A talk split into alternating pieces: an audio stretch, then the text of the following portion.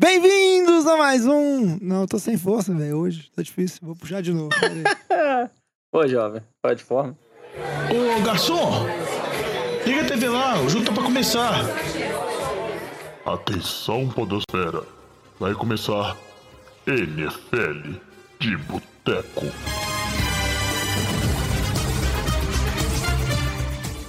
Bem-vindos a mais um NFL de Boteco, seu podcast preferido sobre futebol americano. Eu sou o Thiago de Melo e hoje temos aqui casa cheia de novo depois desse Réveillon. E temos uma presença ilustre que no Réveillon passado não pôde participar porque estava ausente aí, fez muita estripulia, mas nesse Réveillon você se cuidou, né, Diogão? Pra estar aqui gravando com a gente. Exatamente, tudo bom, jovem? Feliz ano novo pra vocês, pra todos os ouvintes. Estou inteiro, ainda. É isso aí, feliz ano novo, Diogão. Temos também aqui Vitor Oliveira, E aí, jovem?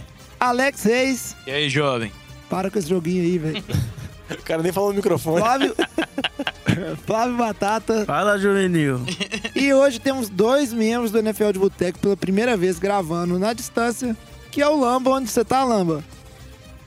Ô, jovem, tranquilo? Ele tá no mundo. É, o Lamba nunca dá pra saber onde é que ele tá, né? De gravando. Mas o Luiz, a gente sabe que Não, ele tá não, lá em Joinville. dessa vez em tudo Londrina, velho. Luiz? Tudo bem, jovem? Tranquilo. É isso aí. Então, estamos aqui, NFL de Bo- Boteco cheio, para falar do que aconteceu nessa semana 17. No programa de hoje, a gente vai focar é, muito é, nos jogos que influenciarem alguma coisa na, na configuração dos playoffs. Então, a gente não vai falar de todos os jogos, Mas não, falar de Packers e Detroit? jamais. Não vai falar do fake field goal do Matt Prater pra TD? Não. Tá bom. Isso aí tá, na, tá nas redes aí, vai ver o vídeo.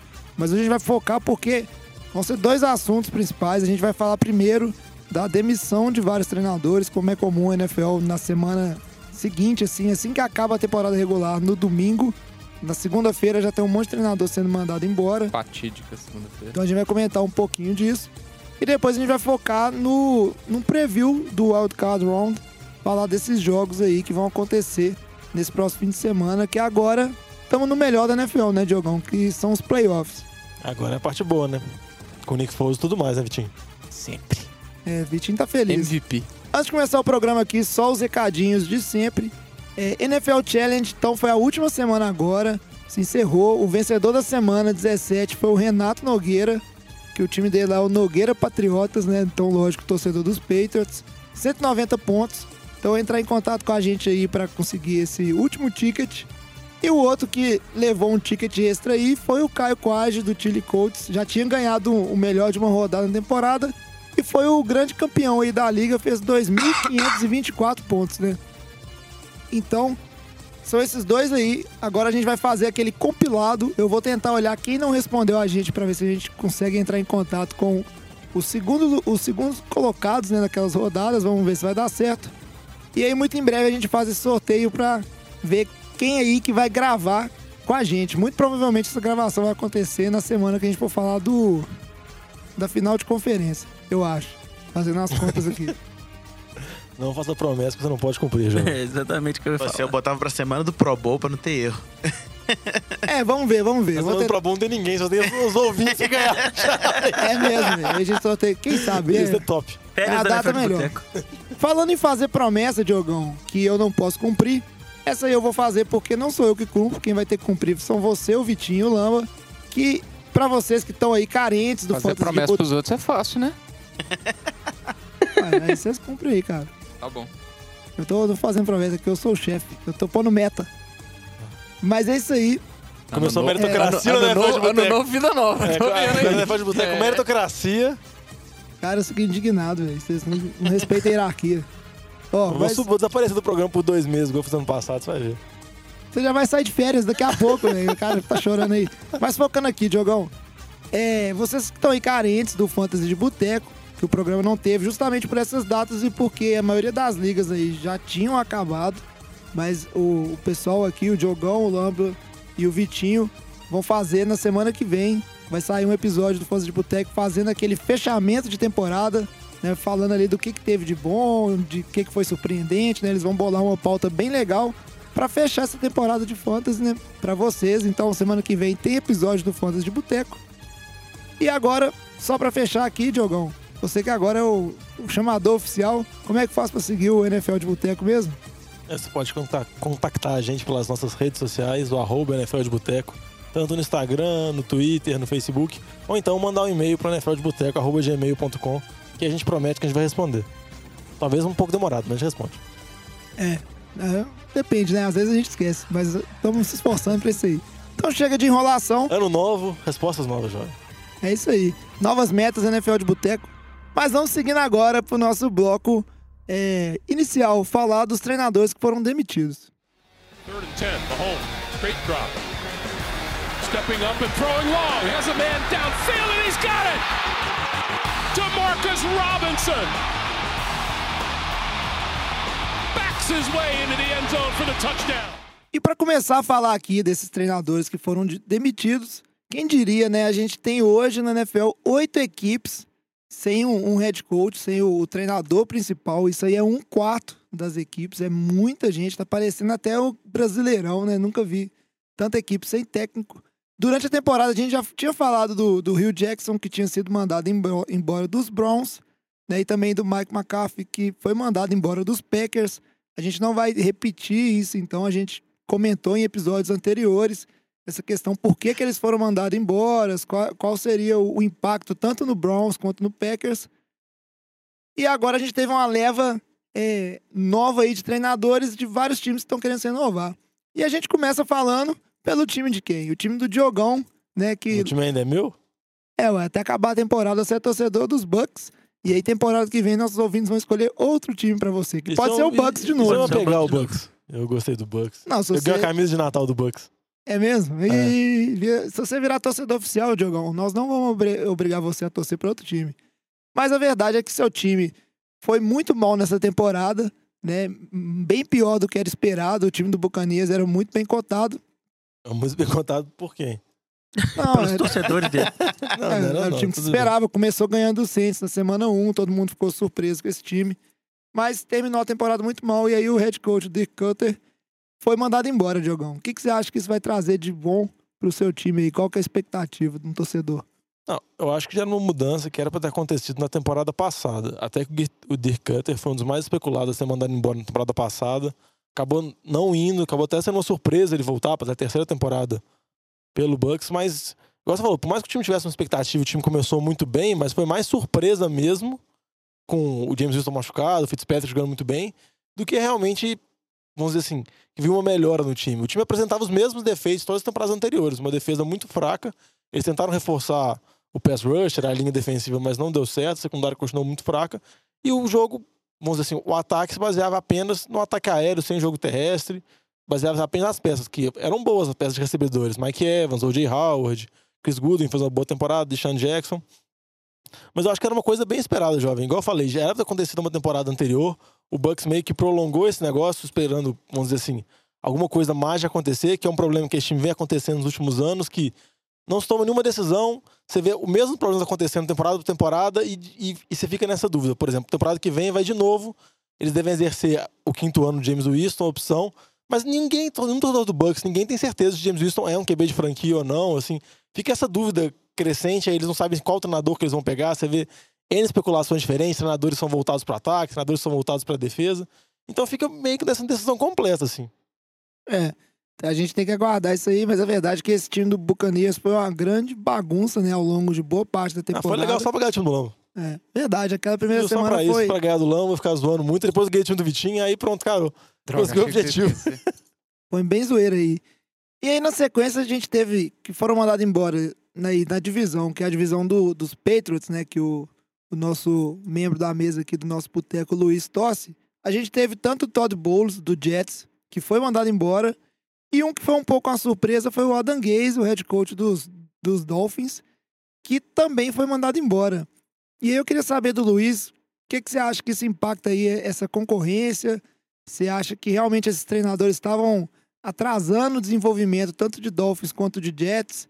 E o que, que você espera aí que esses dois times vão tentar fazer para né, melhorar? O que, que esses times precisam na, eles precisam na posição de head coaches aí para continuar evoluindo? É, no caso dos Jets, eu concordo bastante com a demissão do Todd Bowles. Ele está aí já, se não me engano, são cinco temporadas, né? E nenhuma delas ele conseguiu trazer o Jets para um nível, vamos dizer assim, competitivo. Teve um ano mais ou menos bom, mas depois desse ano bom, não, consegue, não conseguiu ficar com recorde positivo nenhum deles. Esse ano ele tinha o Sam Darnold, um quarterback calor, um promissor, e pelo que a gente viu, ele não conseguiu desenvolver o calor da melhor forma, pelo menos na minha opinião. Eu acho que ele poderia ter mostrado um desempenho melhor, mesmo com o time limitado. Eu acho que ele tinha chance de mostrar um, um pouquinho diferente, mostrar algumas coisas diferentes, como, por exemplo, o caso do Josh Allen nos Bills mostrou. E ele não conseguiu fazer isso, então a paciência uma hora acaba. Eu acho que para os Jets vai ser muito bom eles trocarem de técnico, até porque tem muita especulação, os Jets com espaço no salary cap que eles têm de conseguir bons jogadores para a próxima temporada com um técnico novo, tem tudo para o time ficar mais competitivo. O Adam Gaze, aquela história, né? Pode piorar ou pode melhorar trazendo um outro técnico. Ele não foi de todo mal, ele teve que lidar aí com lesões consecutivas, o Tanner Hill, com quarterbacks complicados, tipo Jay Cutler no passado. Então é difícil julgar o trabalho dele igual dá para julgar o Todd Bowles. O Miami, eu acho que só o tempo dirá mesmo e também muito dependente de quem vier no lugar dele. É, eu acho que se a gente pegar esses dois times aí, uma coisa que eu acho que é evidente é que o cargo de treinador de, de Miami ele é muito menos atrativo do que o cargo de treinador dos Jets. Um, você tem um QB que pode ser seu QB de franquia, você tem alguma expectativa é, de reconstrução do time com algumas peças jovens, boas peças. Agora, você olha o time de Miami, você tem um plantel fraquíssimo, você tem basicamente um corner bom, você talvez tenha um Talvez Mika Mika Fitzpatrick, Fitzpatrick, mas assim, com left tackle é, bom. Tirando isso, não tirando tem nenhum- isso, não tem nada demais seu time. Você não tem boas armas ofensivas, você não tem bons receivers, você, você- assim, pelo menos grandes receivers, você não tem é, grandes É, tirinhas que ou running backs. não geralmente tem- americano chama de blue chip, que é o jogador diferente. que é o que você Exatamente, pode aquele diferencial no seu time, um- ou um, um playmaker. Você tem o Xavier Howard, olha lá. Então, e você vê esse time que o- o- o- os, GMs, os, os VPs estão mudando nos últimos anos. Você não tem nenhuma expectativa de construção de time a longo prazo. Então, assim, é fica à mercê de, de um QB que você, que você provavelmente vai, vai optar por não renovar com ele, só que vai matar 22 milhões do seu cap. Então, assim, a situação é muito ruim para a reconstrução de um time, é muito ruim para curto prazo. Então é um time assim que fica muito à mercê de, de sorte em boas partidas, atuações muito irregulares e você não tem nenhuma expectativa para um técnico de reconstrução de time fazer um bom trabalho, a não ser ficar ali num 7-9 durante a temporada. Basicamente é o que o Adam Gaze conseguiu. Consegue. na- tirando- tirando a primeira temporada dele, foi a mais surpresa que o Tanner Hill machucou, ele conseguiu chegar no playoff com o Matt Moore. E eu concordo isso com você, Vitinho, porque eu acho que até o Sandarnold teve alguns bons momentos, mesmo em um time que, vamos dizer assim, não era muito amigável para ele, pro Todd Bowles não, um dos treinadores ofensivos mais brilhantes da liga. Eles até falam que os Jets estão procurando algum treinador que tenha, vamos dizer assim, que possa desenvolver o Sandarnold melhor. E outra coisa que eu acho dos Jets que, traz, que é muito atrativo a eles também é o fato de eles terem muito dinheiro em termos de salary cap. Eles são dos times que têm mais grana para investir, então eles vão conseguir fazer algumas aquisições. E igual a gente falou que tem o Sandarnold, tem também tem o, o Jamal Adams, que é um dos melhores safeties da liga já, tem o Leonard Williams, tem algumas boas peças. Todo, todo o pessoal comenta que o mercado de Nova York geralmente é muito conturbado, é muita pressão. Mas eu- o que eu acho dos Jets é, eu acho que ele é atrativo ainda e eu acho que você não precisa fazer muita coisa pra você virar tipo um rei lá nos Jets. Patriots, uma hora a dinastia, não tem como. Uma hora o Brady vai cair, a divisão uma hora vai ficar aberta. Eu acho que esse Jets pode ser um time assim que você pode apostar pra ele pra tentar disputar, entendeu? Porque você tem Miami nessa confusão que o Vitinho falou toda e Buffalo também, no, no- mesmo processo de reconstrução com os Jets, com o Josh Allen, mas também tem dúvidas em relação a ele. Então eu acho que esse negócio do Jets pode ser tanto bom agora quanto pode, pode ser bom pro futuro também. Agora, resgatando um pouquinho o que o Vitinho falou também, a gente pode pensar no que aconteceu com o Raiders, de dar um contrato gigantesco para um técnico de 10 anos, aí com 10 anos você reconstrói a franquia. Mas não aí você com a teria que cabeça um- que você tem no seu front office lá. O técnico não vai reconstruir a sua franquia. Você tem o time que desfez do, do Sul, que era a principal pe- peça da sua defesa, des- desfez de- Pounce, do que era o Pounce, que era a melhor linha. linha. Então, Fez assim, do Landry, que era o melhor receiver. você jogou todos. os- Eles estão fazendo o que Oakland fez, só que sem um plano de reconstrução. Sem conseguir peças de draft, Sem- sem, é, conseguir nada. Sem conseguir nada em, em troca. O, o Raiders, pelo menos, ele tem o quê? Cinco picks em dois anos de primeiro round. É. Então, você E- tem uma expectativa. Nem isso o Miami tem. É, e isso tudo que vocês estão falando é, é bem interessante, porque coloca uma perspectiva que ela é importante na hora de trazer um novo treinador, que é justamente o quão atrativo é aquele cargo. A gente sabe que o mesmo treinador, se ele tiver disponível e ser chamado para fazer entrevista tanto com o Jets quanto com o Dolphins, ele muito provavelmente vai preferir aceitar treinar o time dos Jets do que o time dos Dolphins, porque vale na carreira dele também, né? Ter um, um bom time, fazer boas temporadas, até para se manter e não acontecer o que aconteceu, por exemplo, com o nosso próximo treinador, que a gente vai falar que foi demitido aí, que foi o Steve Wilkes, né, o head coach do Cardinals, que ao contrário desses dois últimos aí, o Todd Bowles, só uma, correção, uma correçãozinha, o Luiz falou que achava que era cinco anos, mas ele ficou quatro anos nos Jets, e o Adam Gaze ficou três anos, o Steve Wilkes, ele ficou só um aninho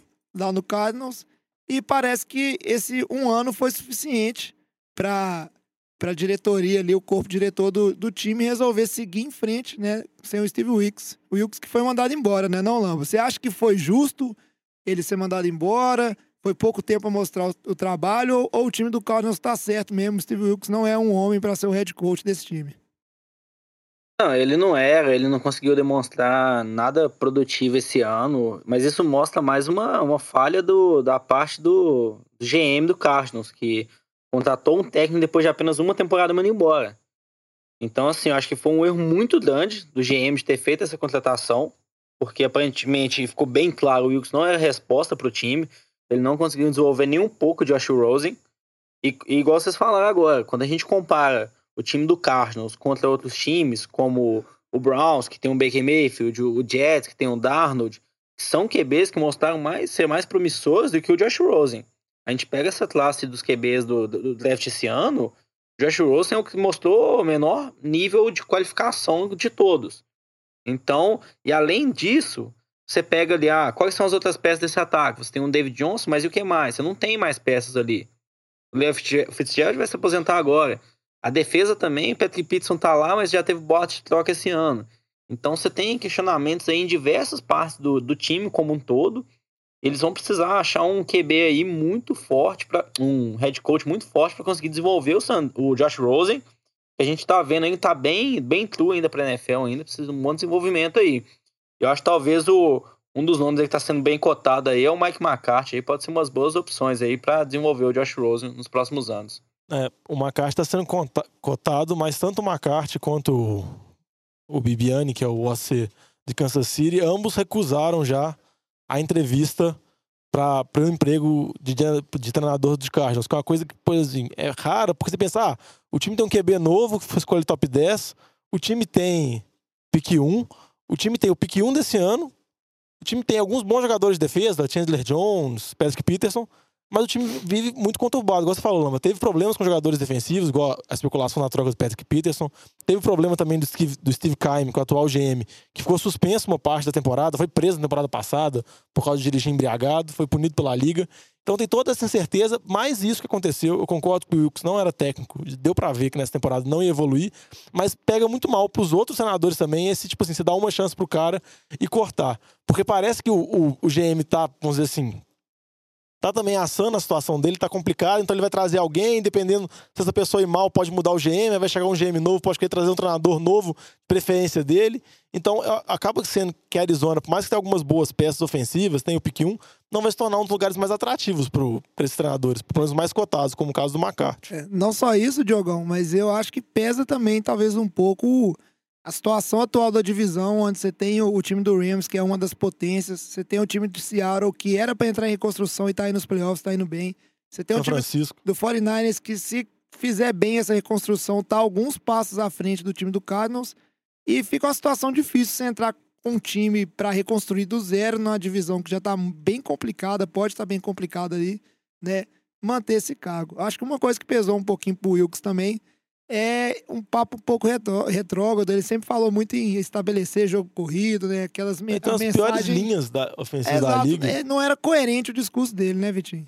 É, isso é muito verdade. Lembrando que o Steve Wilkes é um, é um técnico que tem um background inteiro de ser um técnico defensivo. Então, o que eu acho que aconteceu e que eu, eu dou um, um certo uma certa razão pro GM do- de Cardinals é que eles contrataram o Steve Wilkes antes do draft. E ninguém esperava que o Josh Rosen caísse tanto a ponto que, o- que o Cardinals pudesse draftar o Rosen. Eu não acho que o Cardinals estava com a expectativa de ter um QB novo no time. É, eu acho que eles tinham a expectativa de estar com, com o Sam Bradford. Até que eles pagaram E- muito por ele. Exatamente. Então, assim, eu, eu acho que na hora que eles viram é, que eles deram uma chance pro, pro, pro Steve Wilkes, até pro, pra ver se ele conseguia se construir como head coach, é, que ele não tem esse histórico na NFL. Só que é, eles perceberam que ele não, não ia funcionar como um técnico defensivo para desenvolver um QB jovem. Então eles falaram assim: olha, nós não vamos te dar essa chance. Lembrando que, que eles. Só nessa temporada, eles jogaram. Eles mandaram dois offensive É, coordinators o Mike embora. McCoy começou. Começou e o Byron Max, Maxwell foi mandado junto agora. Então, assim, eu acho que é um que, o- que, o, que o GM dos Cardinals eles estão tentando dar, tá um, dar um reset. Ele deu um reset. Ele falou assim: ó, vamos jogar. Eu draftei o Josh Rose, vou desconsiderar esse ano, vou dar um reset, pegar um técnico novo e tentar reconstruir o time. É, eu acho que é mais nesse sentido. Então, assim, eu não, eu não, não vou colocar a culpa no GM falando que foi injusto. Eu acho que foi injusto com, com o técnico, foi, mas eu acho que foi a decisão correta. Seguindo aqui em frente, a gente tem que falar de um outro treinador. Esse aí é um que falava vai, não vai, vai, não vai. Uns achavam que era hora, outros que não. Mas Vince Joseph, o head coach dos Broncos, foi mandado embora depois de duas temporadas né, como head coach de Denver. E uma estatística interessante que eu vi aqui, Diogão, é que ele teve duas temporadas né, com o score de mais derrotas do que vitórias, né? Uma 5-11 e outra 6-10. E isso foi a primeira vez que o Broncos tem duas temporadas seguidas com mais derrotas que vitórias desde 1972, né?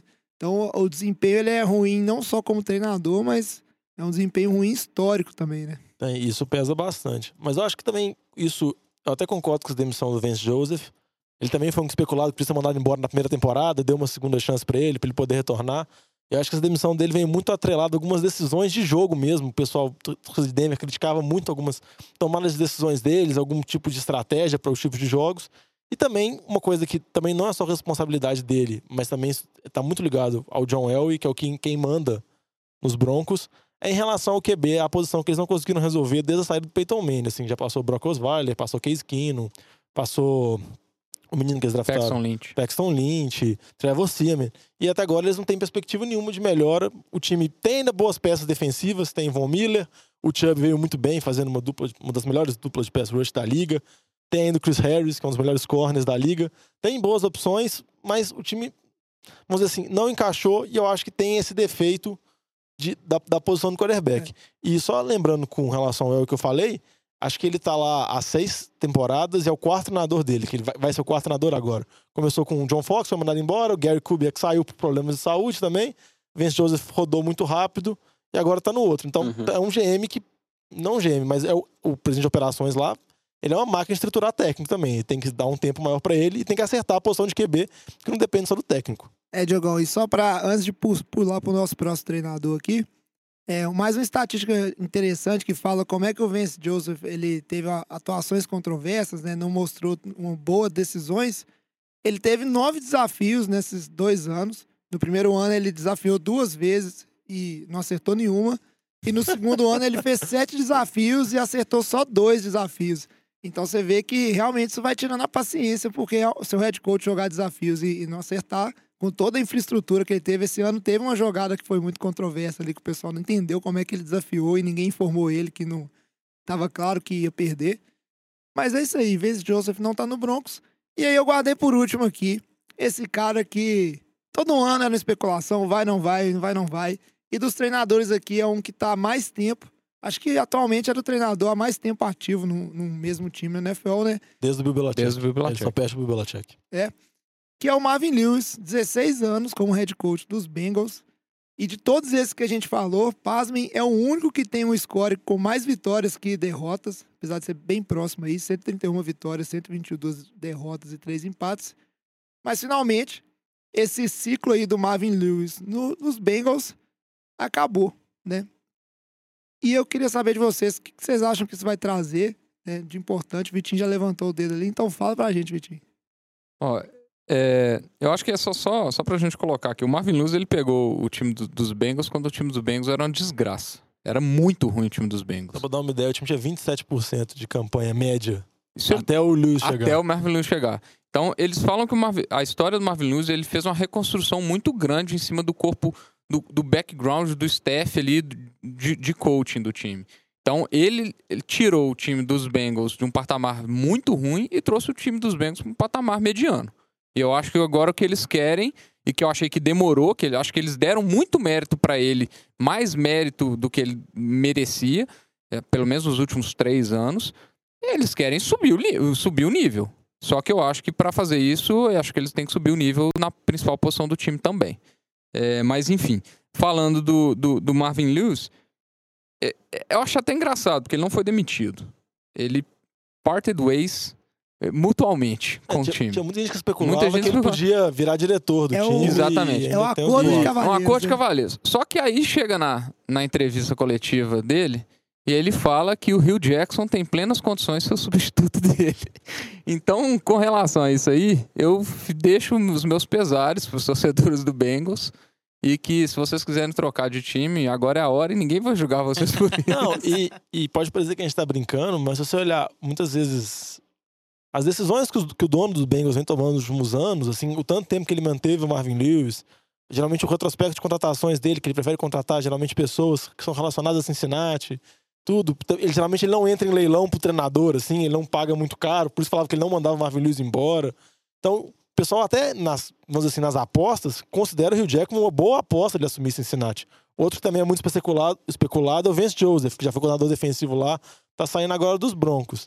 Então, provavelmente deve ser alguma coisa mais ou menos desse nível, ou o Biani de Kansas City, que jogou lá em Cincinnati também, então tem relações com raízes com o time. Mas não deve ser nada de muito assim, não. E eu também acredito que vai ter uma mudança muito brusca, não. Principalmente se for o Rio Jackson, é mais a continuidade do trabalho do Marvin Lewis, a mesma lógica. Ele foi coordenador de ataque, ele estava lá agora como assistente. Então, todos os Bengals pode ficar bem tranquilo. Mas oh, eu acho que é um time que, se você pegar, já é um time que tá montado pra chegar nos playoffs. Um pouco do que o Fitting comentou, ah, talvez o Andy Dalton não vai conseguir ganhar um Super Bowl. Mas eu acho que ele consegue carregar um time nos playoffs. Quem sabe embala ali no final, tem uma defesa forte também, com a ajuda do jogo corrido, consiga chegar no Super Bowl. Não acho que é fácil acontecer isso, mas é possível. Tem o AJ Green, tem o John Mix, que é um dos melhores running backs da liga. Então, assim, tem uma defesa ok. Teve muitas lesões esse ano também, ficou, acabou terminando o ano muito mal. Mas acho que, assim, chegar um head coach ali mais experiente, talvez consiga reconstruir um pouco esse time aí, que já tem um quarterback experiente, diferente de outros times que a gente falou, que ou é time em reconstrução, ou, tipo, ou é time que não tem. tá no zero, do tipo do Broncos, que não tem QB, não tem posição nenhuma. Então acho que é um, um time que tá numa situação diferente ali, que é, tipo, tentar vencer agora pela situação do quarterback ali. Alfinetou o Case Keenum aí que eu vi, viu? É, o Lama não deixa. Então, só falar, eu discordo um pouquinho de você, porque eu acho que a defesa já não é tão boa, assim. A defesa já envelheceu bastante, principalmente a DL, que era o principal arma do time, com o Jenny Watkins e os outros jogadores, acho que já envelheceu. Então, a minha dúvida mesmo, que eu acho que Cincinnati vai acabar tendo ter essa dúvida assim, se eles ainda vão tentar apostar nesses, vamos dizer assim, ah, mais um ou dois anos, ainda que o AJ Green ainda tá no auge, apostar no Mixon ainda mais novo, vocês vão tentar partir para um rebuild, uma troca de QB. Geralmente, quando você troca QB, não tem muitas opções, assim, vamos dizer assim, na free agent, nada disso. Geralmente é draft, aí você vai fazer uma reconstrução mais demorada.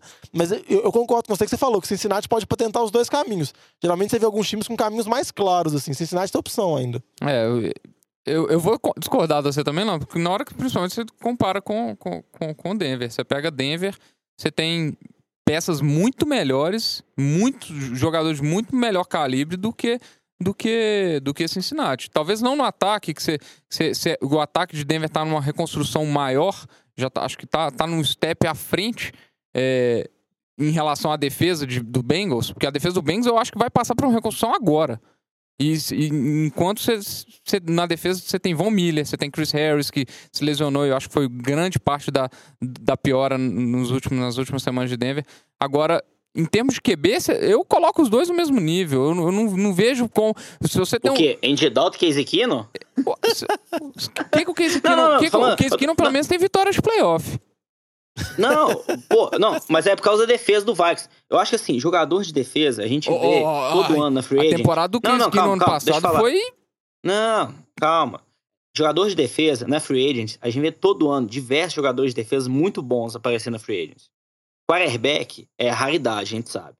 Então, assim, o Denver conseguir um quarterback pro ano que vem, que vai levar o time playoffs, é muito difícil. A menos que seja pelo draft. O caso do Kirk Cousins foi exceção. A gente sabe disso. Jogador de defesa, então, a chance do Bengals reconstruir a defesa é maior do que o Broncos reconstruir o ataque. E eu acho que, assim, o Andy Dalton, ele teve temporadas boas, temporadas ruins. Então, eu acho que, assim, ele é um QB bem, mediano da liga. É, o Matt Ryan sempre foi um quarterback mediano. Até que ele teve a temporada de MVP levou o time pro Super Bowl. Aí a gente mudou a opinião dele. Então, por que, que o Andy Dalton é pior que o Matt Ryan? Por causa de uma temporada do Matt Ryan? Então, acho que, assim, essa é a questão. O Andy Dalton é mediano, mas ele poderia ter um, um time em volta uma temporada do Matt Ryan. Então, acho assim, é um QB que te leva aos playoffs.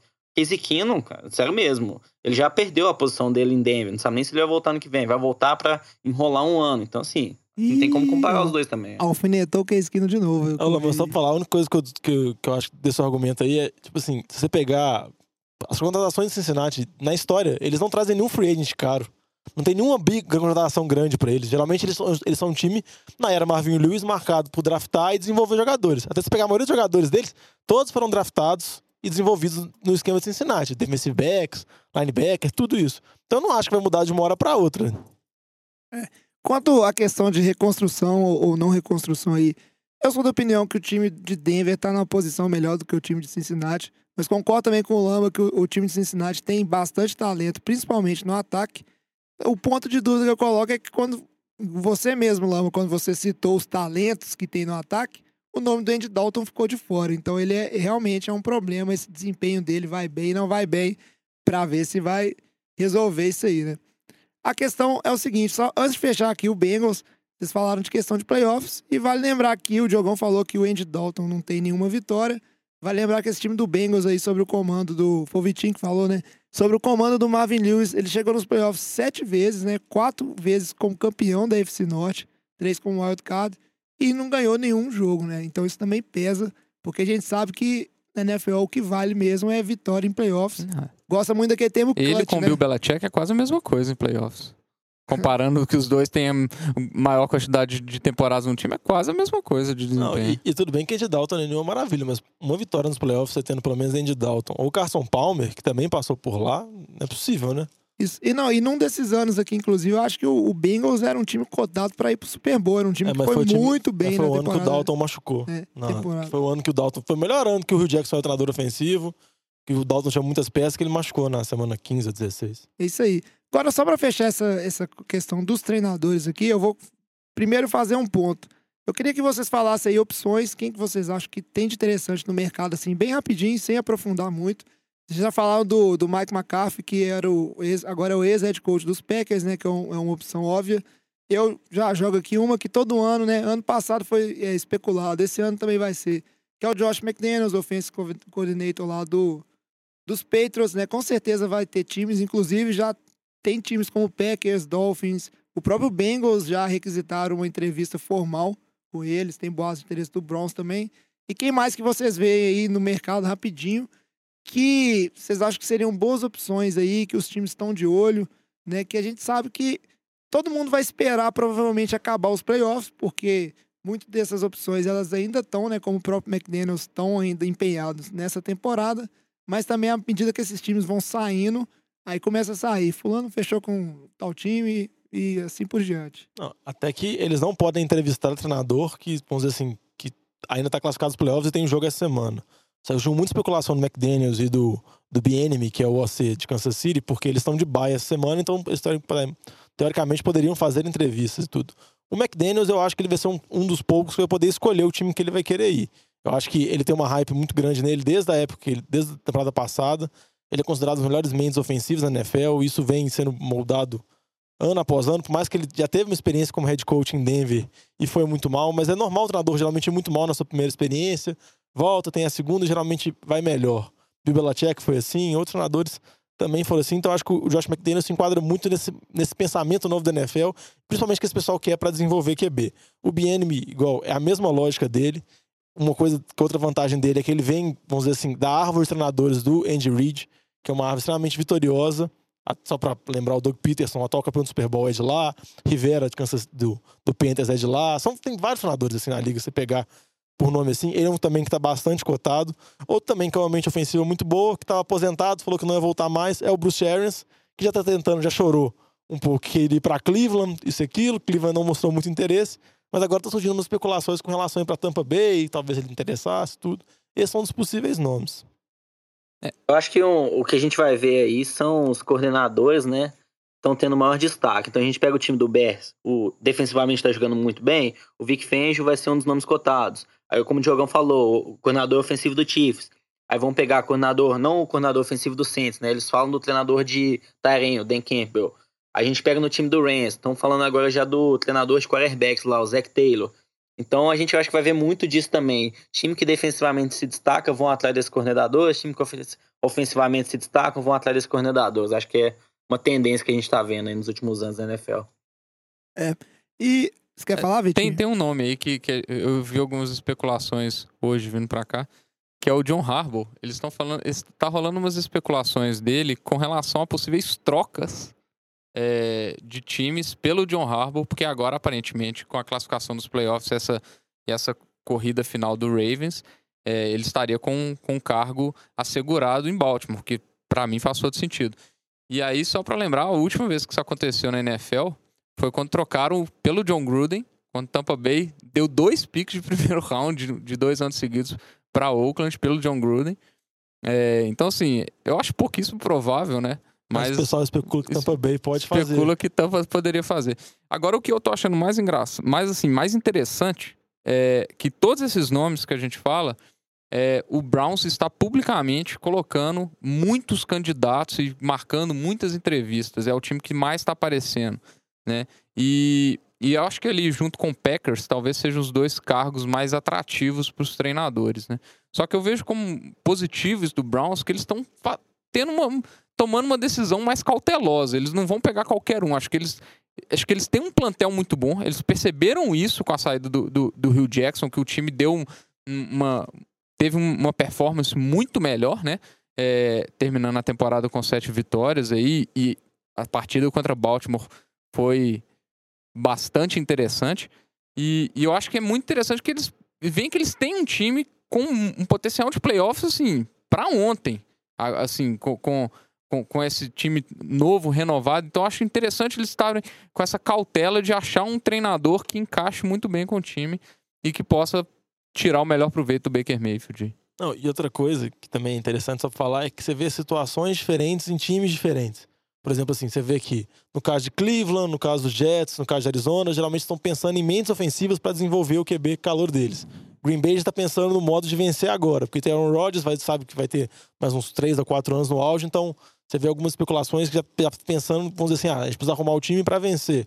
Aí Cincinnati, Miami, Tampa já é, é o caos mesmo, não sabe o que está planejando mesmo. Então por isso que você vê que tem muitas entrevistas, geralmente você vê perfis das entrevistas voltados para esses detalhes. Então, Diogão, já que você falou isso aí, eu jogo uma última pergunta pra gente fechar esse bloco e seguir pra falar do, do Wildcard Round, que é a seguinte. É, se vocês aqui do- da nossa mesa de boteco, vocês pudessem escolher, tivessem na posição de escolher qual desses times, desses oito times, é, para treinar, qual que vocês gostariam, assim, qual, qual vocês escolheriam, na verdade? Pelo que o Vitinho falou, acho que o Vitinho ia querer treinar o Browns, né? É, comparando os dois, eu acho que eu iria de Browns, porque eu acho que a cobrança em cima do Browns é bem menor do que a do Packers. Isso, mas valendo todos, todos os oito. Browns. Você também, Diogão? Eu acho que também teria Browns, acho que também teria Browns. E você, Lamba? Eu pegaria o time do Tampa Bay. Tô zoando. Browns também, né? Pelo amor de Deus. Olha, o o Browns é a Tem que ser men- ousado, né?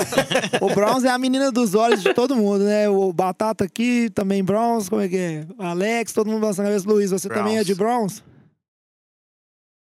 É, eu acho que na situação atual não tem dúvida em relação a isso. É, o Browns é, é o time do hype, né? Todo mundo querendo. Eu, pelo contrário, se eu fosse escolher, eu ia torcer. Torcer não, né? Eu escolheria treinar Cincinnati. Porque eu tô numa fase da vida que eu tô procurando mais estabilidade. Porque tem funcionário público. É. Eu quero.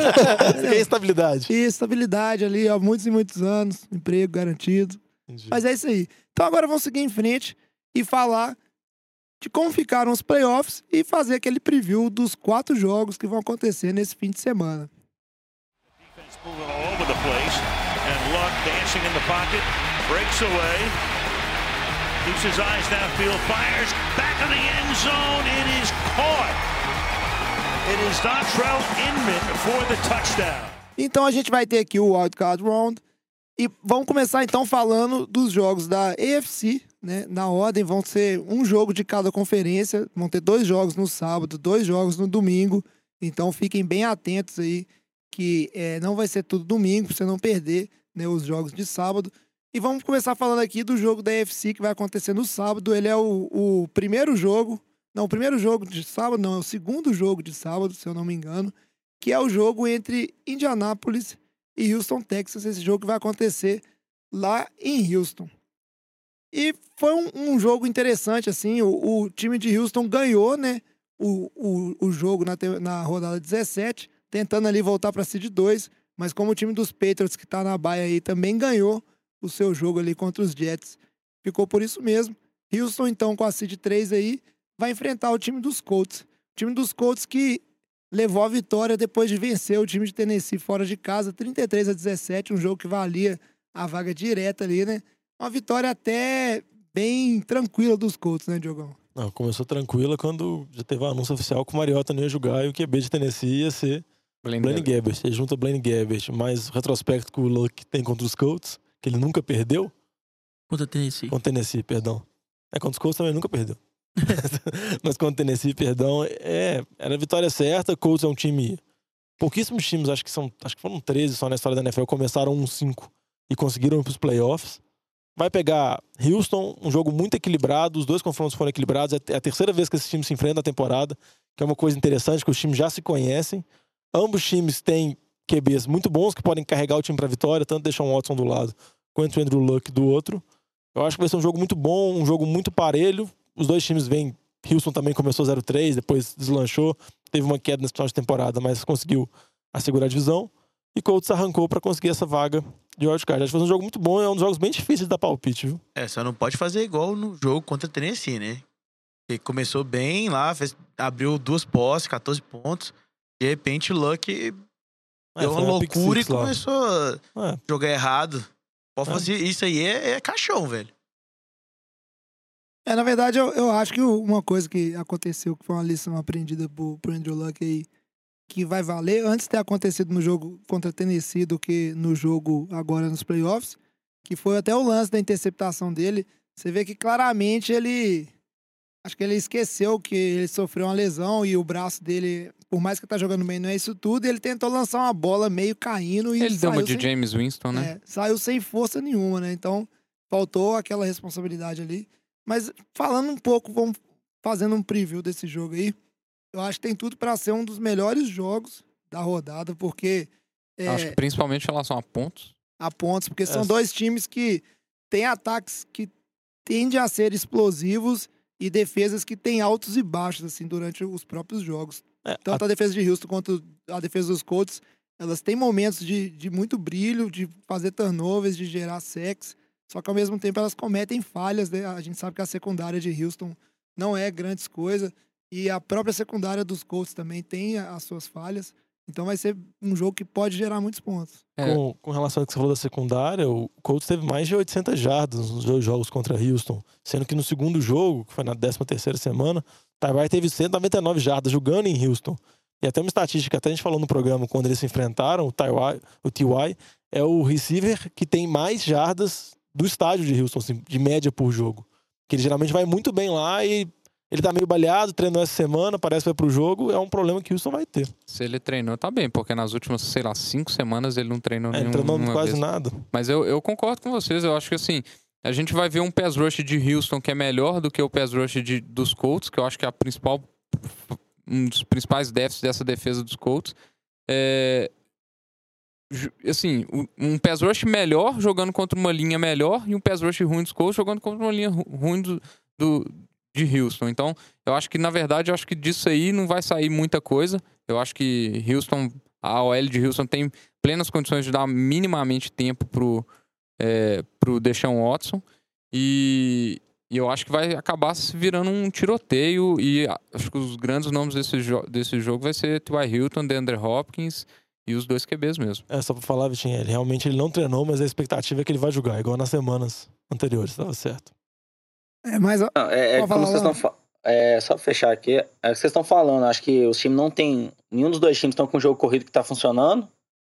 São, os QBs são as peças centrais desse time. Cada time tem um receiver de muito destaque, né? Tem a Rio do André Hopkins. E até o que vocês estão falando, o Andrew Luck, hoje a gente viu que teve uma sequência aí que o que ele não foi sacado, né? Acho que ele ficou cinco jogos seguidos sem sofrer nenhum sec, né? A linha ofensiva jogando muito bem. E o, jo e o jogo que ele mais sofreu sec esse ano foi um jogo contra Houston, foi, tomou quatro secs lá na quarta semana. E na décima quarta semana aí também ele sofreu mais dois secs. Então, assim, ele sofreu no ano inteiro 18 secs e seis. Um terço em apenas dois jogos. Então, acho que é isso mesmo. Acho que a chave desse jogo aí pro time de Houston conseguir uma vitória vai ser isso conseguir essa pressão no Andrew Luck aí e não deixar ele jogar, porque a gente sabe que o jogo corrido não vai produzir muito. É. Então, só para fechar esse jogo aqui, fazer uma rodada rapidinha, assim, não precisa nem explicar tanto os motivos. Quem que vocês acham que, que passa nesse jogo? Eu, particularmente, apesar de eu gostar mais do time dos Colts, eu acho que passa Houston, acho que jogar em casa pega. E o jogo equilibrado assim, isso vai pesar. Eu acho que é o jogo mais equilibrado do Wildcard, acho muito difícil, mas eu optaria no Colts. Por mais que eu gosto muito de Sean Watson, acho que o jogo vai ser decidido no final. Aí eu tendo a confiar mais no Andrew Luck do que no Watson nessa altura da carreira dele. Eu vou, eu vou levar meu palpite para Houston. Eu levo para Houston também, principalmente pelo fato de eles vão jogar em casa. Esse, acho que é um fator que pode fazer diferença aí. Eu vou de Colts. Acho que o Colts, por causa do Luck, também vai ganhar. E vocês aí, Lambe e Luiz? Eu vou de Houston também, o que vocês falaram, jogar em casa e por conta da defesa. Eu também acho que vou de Houston. Tem o DeAndre Hopkins numa fase maravilhosa, né? Teve até a estatística legal dele de 115 recepções na temporada e nenhum drop, que é um recorde da NFL. Eu voto em Houston para levar essa. E para facilitar pro Patriots também. Olha o cara. cheio, de, cheio de estratagema.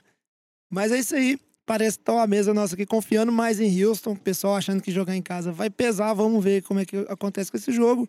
A gente segue agora para falar então do segundo jogo de playoffs da AFC, esse jogo que vai acontecer no domingo, né, o jogo que fecha a rodada de wild card, que é o duelo entre Chargers e Baltimore. Vai ser o jogo vai ser lá em Baltimore, apesar do Chargers ter ficado 12-4 e, e o time dos Ravens 10-6. O Ravens foi campeão da divisão, né? E o Chargers ficou em segundo na, na Oeste, lá atrás dos Chiefs.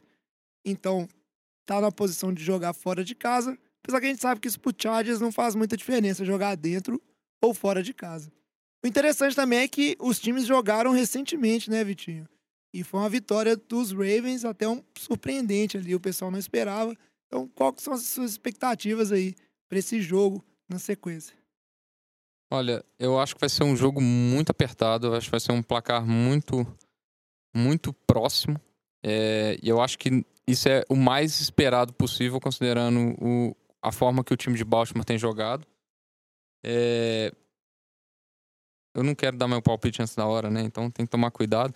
É, eu acho que um dos pontos, um dos pontos chaves aqui, eu acho que para o time de Baltimore, um ponto chave é, vai ser na, no ataque. Eu acho que vai ser a, as primeiras descidas. Eu acho que o que vai ditar esse jogo vai ser se Baltimore conseguir é, colocar ali 4, 5 jardas toda a primeira descida. Se não conseguir, vai colocar o Lamar Jackson em posições de, claras de passe. E acho que isso aí vai comprometer todo o esquema de jogo que, que Baltimore está tentando construir. Então eu acho que vai, vai, vai passar muito por, por isso. Do ponto dos Chargers, eu acho que um, um, aspecto aí que pode abrir portas nessa defesa de Baltimore, que está forçando muitos turnovers e o, e o Philip Rivers nos últimos dois jogos teve seis, o que foi muito acima do que ele estava performando. E ele tem. E contra Baltimore, se ele fizer isso de novo, ele vai ter problemas. É, eu acho que pode ser a volta do Hunter Henry. Eles estão falando que ele pode jogar essa partida. É, provavelmente, se ele for jogar, ele vai estar em pitch count, ele não vai jogar todos os snaps. Mas ele pode abrir muitos espaços ali na secundária. E eu acho que isso aí pode ser uma arma interessante para os Chargers. E para complementar isso que você falou dos turnovers, só para falar que geralmente aconteceu com o Rivers nos últimos três jogos, interceptações no início do jogo. geralmente fez, por exemplo, no jogo contra Baltimore, fez o time de Baltimore abrir uma certa vantagem, que é tudo que Baltimore quer, que aí abre, abre vantagem, consegue estabelecer o jogo terrestre e funciona muito bem. E só para falar que Baltimore conseguiu uma vitória dramática contra Cleveland no final do jogo, assim, Cleveland tava fazendo a campanha para levar um field goal para tentar a virada, foi interceptado o Baker Mayfield pelo CJ Mosley e com essa vitória Baltimore conseguiu manter a frente da divisão e Pittsburgh ficou fora dos playoffs, mesmo vencendo Cincinnati. Acho que um, um, ponto interessante a observar nesse jogo também vai ser a defesa do Chargers tentando parar esse option play, né, que, que tem machucado muitas defesas que jogam contra o Ravens, que o Lamar Jackson e o Gus Edwards estão estragando a defesa dos outros, né, que inclusive teve um TD muito bonito do, do, do Lamar Jackson numa option play que ele passou no meio da linha e correu para end zone mais de meio campo, se não me engano. Não, ninguém tá conseguindo parar o, é. o ataque terrestre de Baltimore. Por exemplo, no último jogo contra Cleveland, nas primeiras acho que 15 postas, eles tiveram quase 10 jardas assim, de média. Era, era algo impressionante. Então a defesa do Chargers tem esse desafio, né? Porque esse e, e o interessante do time de Baltimore é que é um time que se remodelou completamente nessa temporada. Se você parar pra pensar, eles começaram com o Joe Flacco, o running back era o Alex Collins, e o segundo running back era o Buck Allen. Agora eles estão terminando a temporada com o Lamar Jackson, com o Gus Edwards e com o Kenneth Dixon. E o time totalmente diferente da temporada passada, que era um time que só dava passe, do time do início da temporada, para agora é um time que tem um jogo terrestre muito forte igual o Jovem já falou, já venceu do Chargers. Só para falar, se o Chargers tivesse vencido de Baltimore naquele jogo, que eles eram cotados como favoritos, eles teriam ganhado a divisão e estariam de bye. Então eles perderam para Baltimore em casa, agora eles têm um sério problema que é ir lá ganhar. É.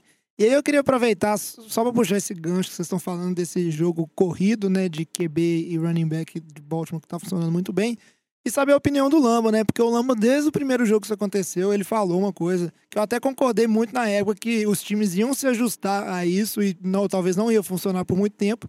Mas a verdade é que a gente já tem aí cinco, seis rodadas que vem funcionando bem, obrigado pro time do Ravens.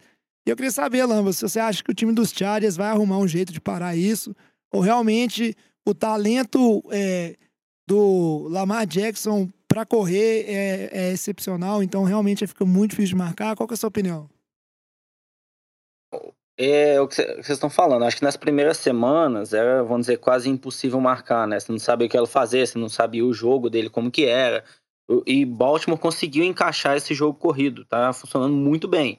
Mas a gente vê Baltimore, não vou tirar o trash do Lamar Jackson, não, do lado ofensivo, mas é defesa que tá ajudando, sendo a principal peça desse time, né? Esse time não está sendo conduzido pelo ataque, mas sim pela defesa.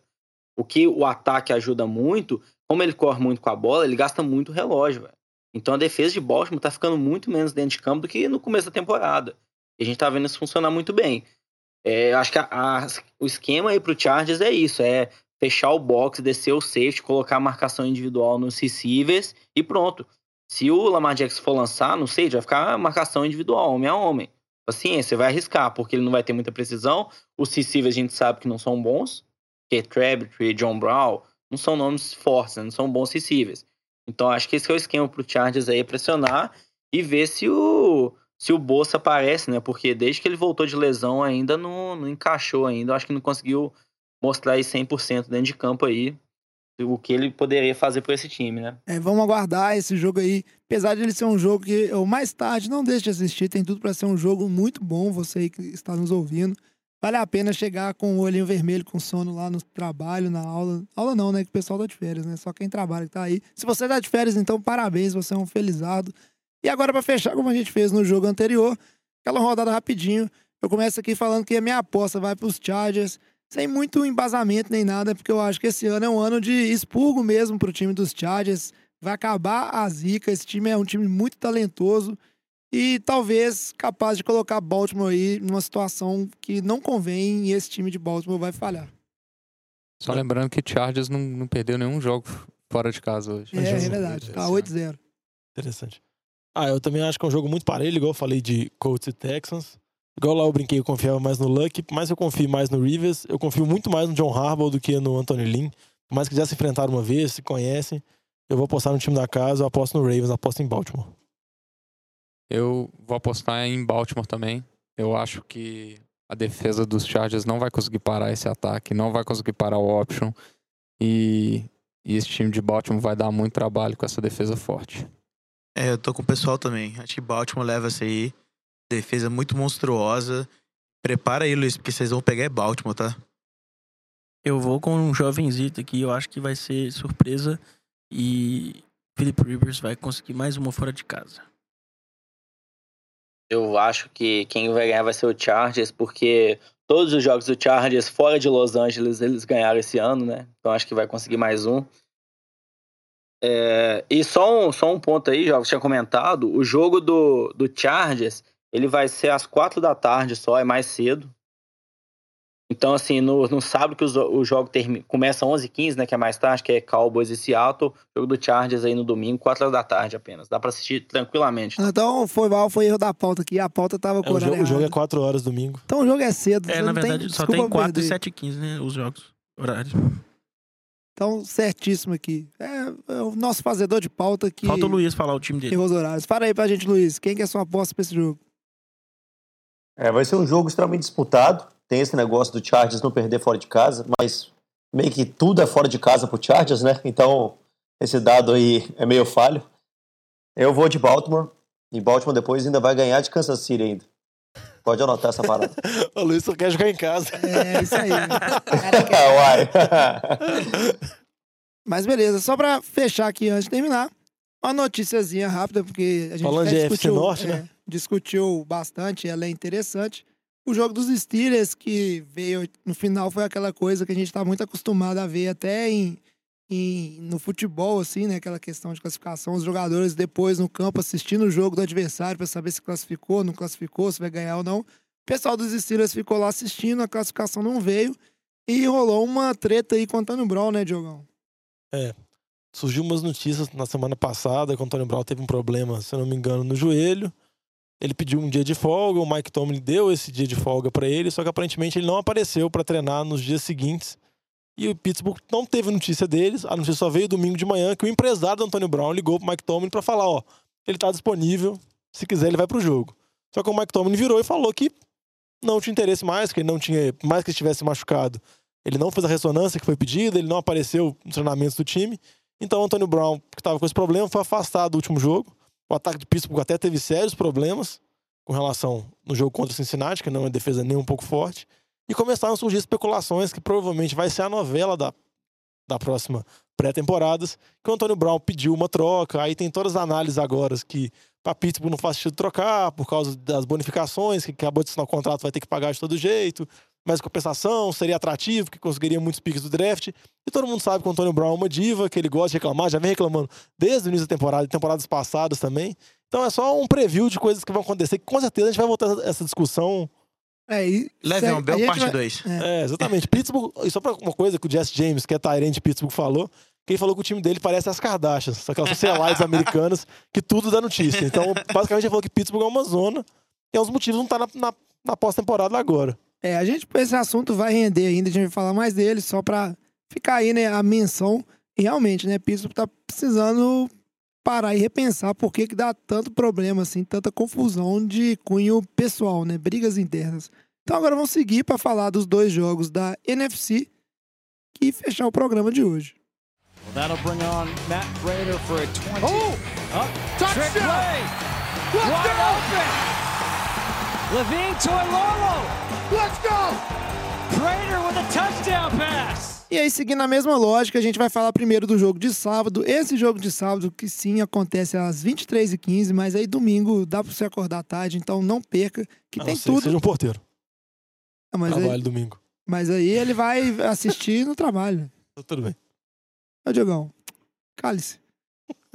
É um jogo que eu acho que tem tudo pra ser muito bom, porque são duas equipes aí que elas surpreenderam.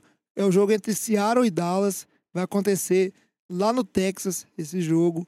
E são do- duas equipes que a gente, aqui no NFL de Boteco, chegou a descartar durante a temporada. Eles começaram muito mal e tiveram uma ascensão muito grande e chegam bem fortes. Hoje a gente são equipes que a gente fala que nenhum time gostaria de enfrentar, né? Tanto Seattle que mostrou uma força, Dallas que chegou a ganhar do Saints, né, dentro de casa.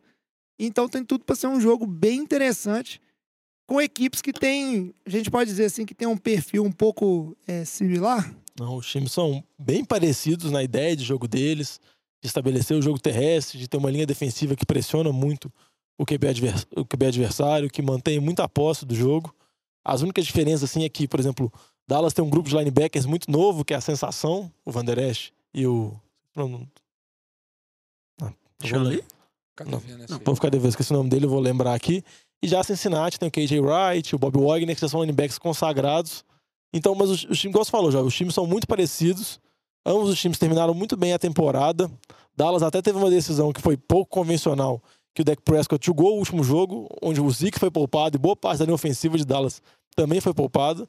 E, e o, vamos dizer assim, o treinador de Dallas preferiu manter o deck, o deck jogou, jogou bem contra, contra o Giants, teve uma partida muito boa com 4 TDs. E tá indo enfrentar Seattle, uma partida complicada. Mas é isso que, igual eu falei dos dois, eu acho que ainda são times bem complicados. Eu acho que é um jogo bem parelho. É Jalen Smith, o Lama acabou de mandar uma mensagem aqui. Jalen Smith e Van Der Esch, que são dos, em termos de linebackers interiores. Os dois são muito jovens, são os melhores da liga. Mas eu acho que, igual os jogos da FC, são jogos muito parelhos, vão ser decididos no final. Mais alguém tem que comentar alguma coisa no preview do jogo? Luiz, Lava? Não, acho que vai ser. Eu, eu diria que vai ser um jogo muito chato de ver, comparado com as outras opções que a gente tá tendo essa semana, porque, como vocês comentaram. Vai ser rápido, não, só corrida. Bola. Mas semana você pode ver todos. Exatamente. Então, acho que assim. Talvez. Não acho que vai faltar muita emoção também, porque é um jogo de playoff, né? A gente sabe que todo jogo de playoff, como vale muito, né? O mata-mata é sempre emocionante, mas eu acho que a gente vai ver muito jogo corrido ali, então acho que talvez vai ser um jogo dominado pelas defesas, né, que estão vindo muito forte no final da temporada. Então acho que talvez seja um dos jogos menos emocionantes aí do final de semana. Eu vou falar aqui já, eu vou pular o jovem, porque eu acho que quem ganha esse jogo é Seattle, porque acho que Seattle tem um grande diferencial que se chama Russell Wilson. Eu acho que ele e a é o QB técnica também, eu que tá jogando muito mais muito. ele tá, cara, você vê os últimos jogos do Russell Wilson, o jogo principalmente contra Kansas City, o tanto que ele jogou, é, eu acho que ele, ele tem uma qualidade de passe muito melhor do que o Dak Prescott.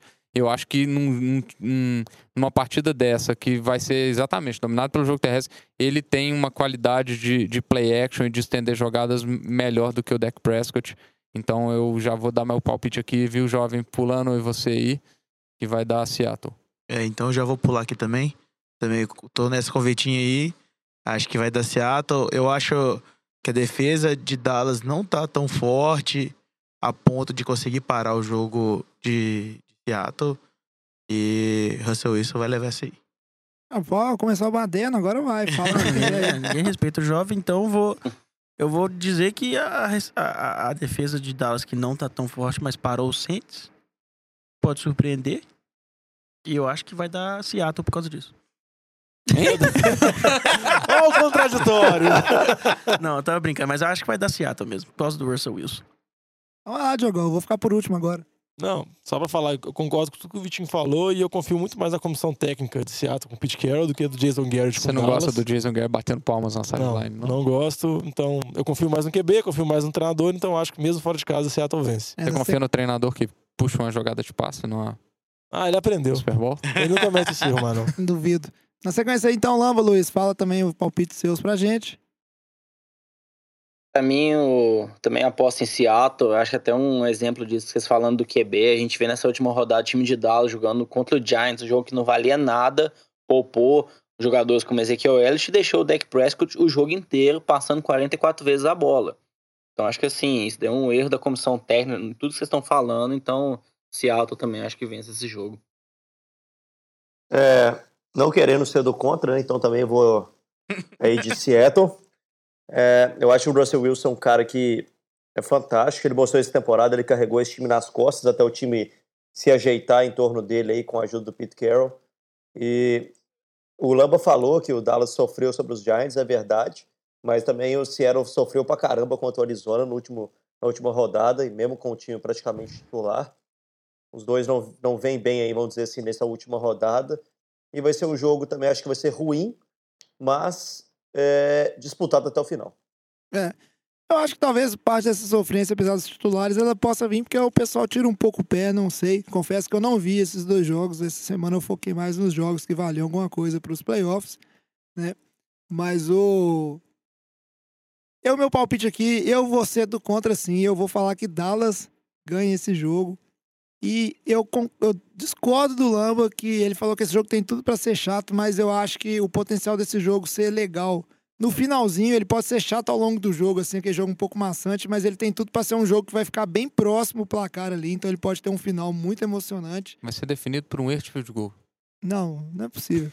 Mas assim, é, a, meu, a minha justificativa rapidinho pra votar em Dallas, é, vocês falaram muito do Russell Wilson e eu sei do que, que ele é capaz de fazer, mas eu acho que quando a gente olha pro, pro, pro outro talento de maneira geral ali, quando a gente vai falar do Amari Cooper, que tá muito bem, falar do Ezekiel Elliott, eu acho que Dallas tem outros talentos que podem pesar nesse jogo, então eu acho que Dallas leva.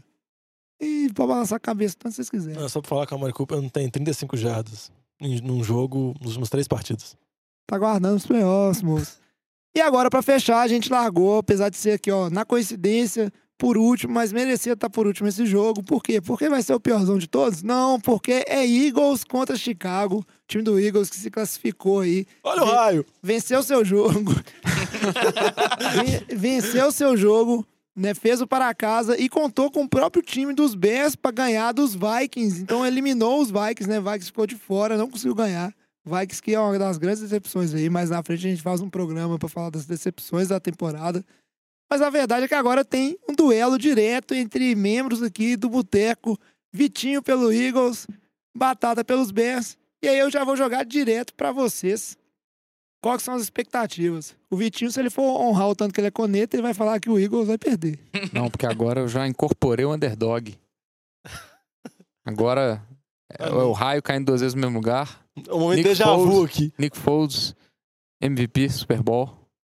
53, não é 52, é duas vezes consecutivas. Tô zoando, batatinha. Batata Ah, eu tô- pira eu ali, tô né? tranquilo, cara. Não, só pra falar que o Chicago convidou o Nick Foles. O Chicago escolheu o adversário. É. Foi lá, ganhou de Minnesota porque queria Vai- enfrentar o vai Nick se Foles. arrepender. Não, tava tentando ficar na, na, na bye, né? Mas eu acho que vai ser um jogo bom, cara.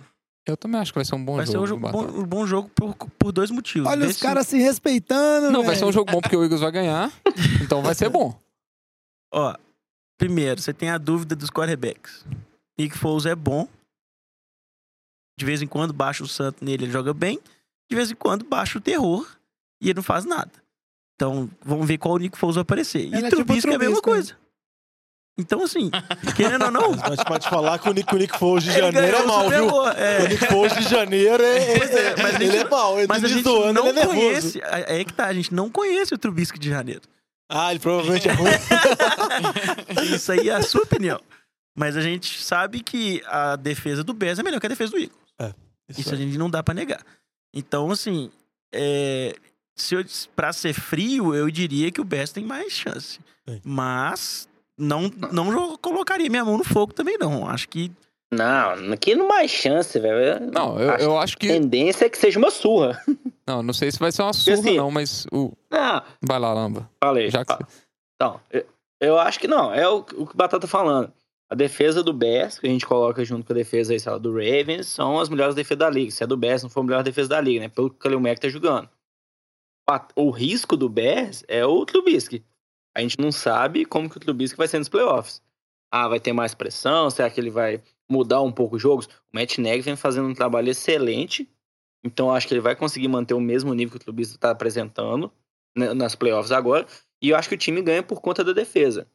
Eu não acho que o Nick Foles vai conseguir colocar ponto suficiente nessa defesa do Bears para ganhar esse jogo. Não, eu vou. Agora deixa eu falar minha, minha análise técnica aqui. Não, eu, eu acho que. é uma boa análise técnica. Mas, é, de certa forma, eu concordo com, com, com, com o Batata. É, e eu acho que o Bears é favorito, sim. Não é à toa que, que, que ali na briga, inclusive, do Seed 2. Acho que a, a temporada fala por si só. É um time muito mais consistente do que o time do Eagles. É, o time do Eagles ainda tem o problema da, da secundária.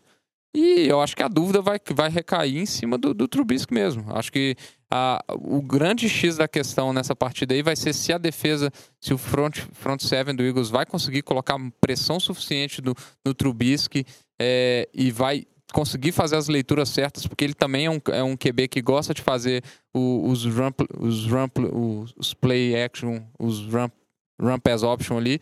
É, run, Seu time que run, inventou run, isso run, run, passada. run. É o Ele Special. já, ele já tá Não, começando é a latir já, o- incorporou, né? porque o deles tá muito É porque o deles não é run, run pass, velho. É tipo um run run. É, tipo, é, É igual, é igual o Lamar Jackson. Não é run pass, porque os caras não passam bem a bola. Então É run, run é um run run option.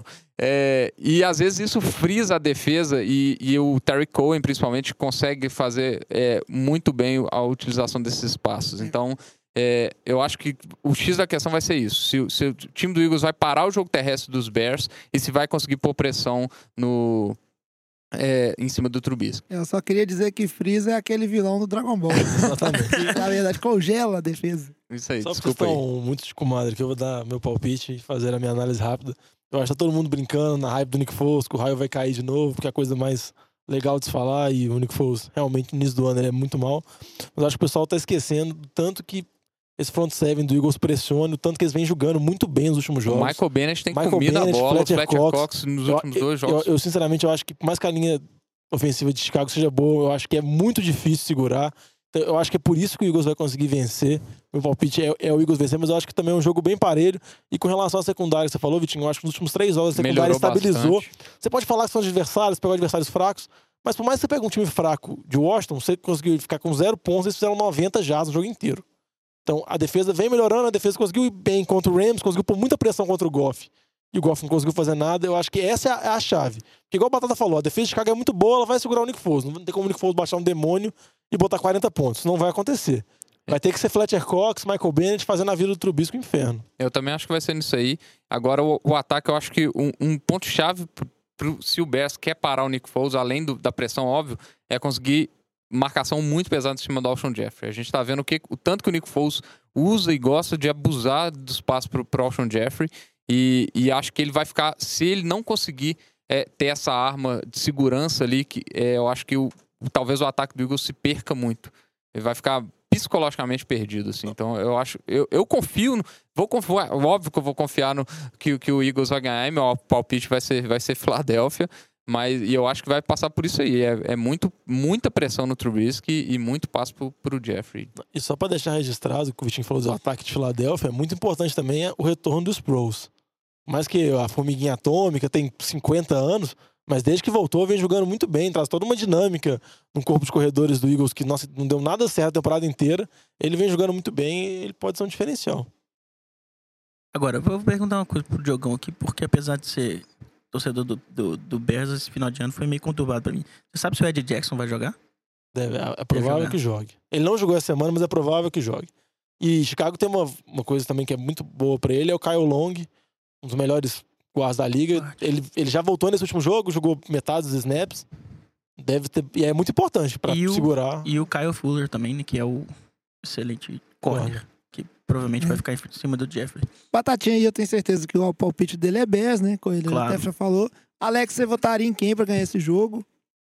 Ó, de coração eu queria que o Philadelphia ganhasse. Foi mal, Batatinha. O cara Mas. torce pro Giants. Cara, mas É, eu como que, assim? Que, que, que porra é essa? Tem errado. Não, velho, eu, não- eu não, eu não tenho nada contra, contra a Filadélfia, não. Assim, e foi, foi- ano passado foi divertido ver eles levarem o título aí em cima do Patriots. E seria muito engraçado ver Nick Foles de novo, velho, disputando de, eh, conferência, velho. Ia ser muito Se, engraçado. se o Nick Foles passar o Lamba que me aguarda vem. Mas eu acho que Chicago leva. Sinceramente. É, o Trubisky vem crescendo. é, a gente não sabe como é que ele vai agir sob pressão aí. Lembrando, o jogo é em Chicago. Vai estar um frio pra bosta. Ah, tem é um mesmo. fator que pode fazer diferença. a Então. Filadélfia também faz é frio pra bosta também. também. Verdade. Bom, eu acho que. Eu acho que Chicago leva. E eu, você, Luiz, qual que seria seu palpite pra esse jogo? Só antes de dar meu palpite aqui, um, um comentário bem rápido. É, tem tempos que não tem um wildcard round tão disputado igual esse ano, né? Tô gostando de ver. O jovem tá sempre falando aí que é a melhor, É melhor do melhor século! ano da liga, da história. Não, do século. Mas realmente o wildcard tá muito disputado. Os quatro jogos que nós falamos, eu acho que não tem um, um real favorito para nenhum deles. Para minha opinião, os quatro jogos não tem um favorito claro. E vai ser muito emocionante esse fim de semana. Meu voto vai para Chicago. É medo, Nick Foles. por- Isso é medo. É medo. É, simplesmente por hate ao Philadelphia mesmo, que ganhou do Patriots ano passado. E você, Lamia, fala aí seu, seu voto e sua opinião. Não, meu voto é no Chicago. É medo do. Foles A também! Tudo medroso! Cara, não, não, não tem como, velho. Você pega essa, a defesa de Chicago, que nos últimos quatro jogos jogou com o time do Rams, com o time do Packers, 49ers, Vikings, velho. Que somados, velho, os times fizeram, tipo, a média é de quase 10 pontos por jogo, velho. Então, assim, é uma defesa muito forte, muito dominante. Não acho que o Nick Foles vai conseguir fazer um milagre, não. Eu acho que esse jogo aí vai ser o maior, maior, não lavada, né? Mas vai ter a maior diferença de pontos aí dos quatro jogos de O ódio. meu medo é essa boca de pântano do Lamba ferrar meu time.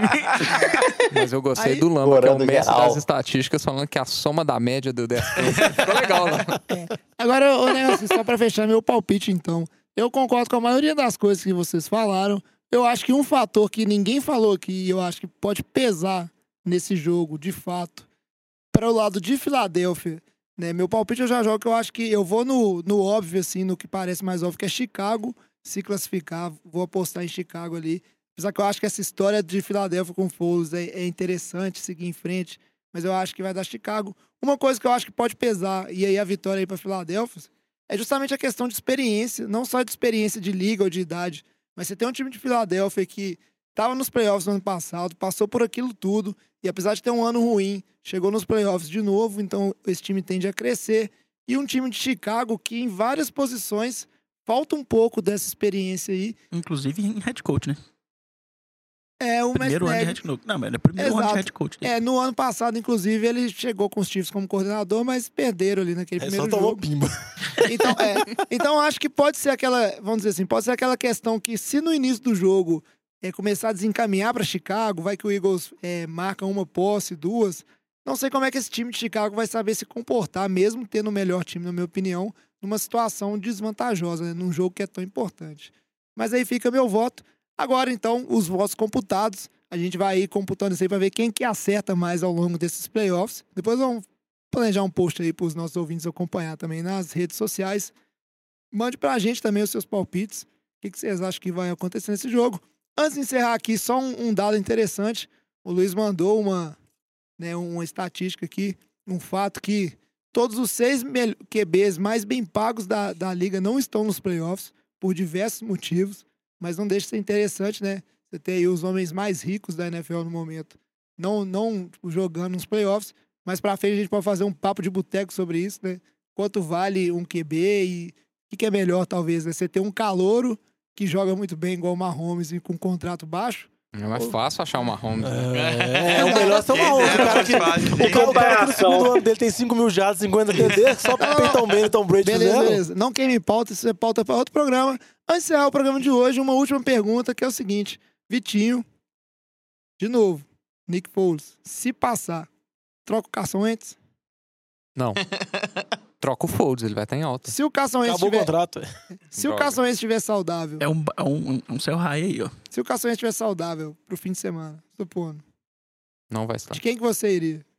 Você não quer que ele seja saudável. Ele já não vai estar. Eu não quero responder as perguntas. Então é isso aí, Vitinho não sabe se ele quer que a mágica aconteça de novo, ou se ele quer o menino de ouro dele. A gente vai ficando por aqui, esperamos que vocês tenham gostado do programa de hoje. E redes finalizar, é, você tá mexendo na minha pauta aqui, eu não sei o que você quer mostrar, e começou a subir tudo.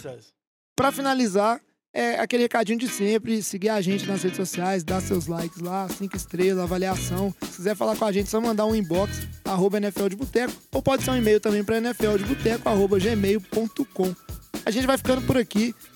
É, assistam a todos os jogos, porque a gente vive a temporada é para isso, para chegar nos playoffs. E é uma loucura, NFL melhor ainda, dobrado de bom. Nessa temporada, como o Luiz me lembrou, na minha opinião, tá sendo a melhor temporada do século. Então a gente fica por aqui, traz a saideira, fecha a conta, passa a régua e até semana que vem. Um feliz ano novo para todo mundo. Feliz ano novo! Valeu! Valeu! Valeu, galera.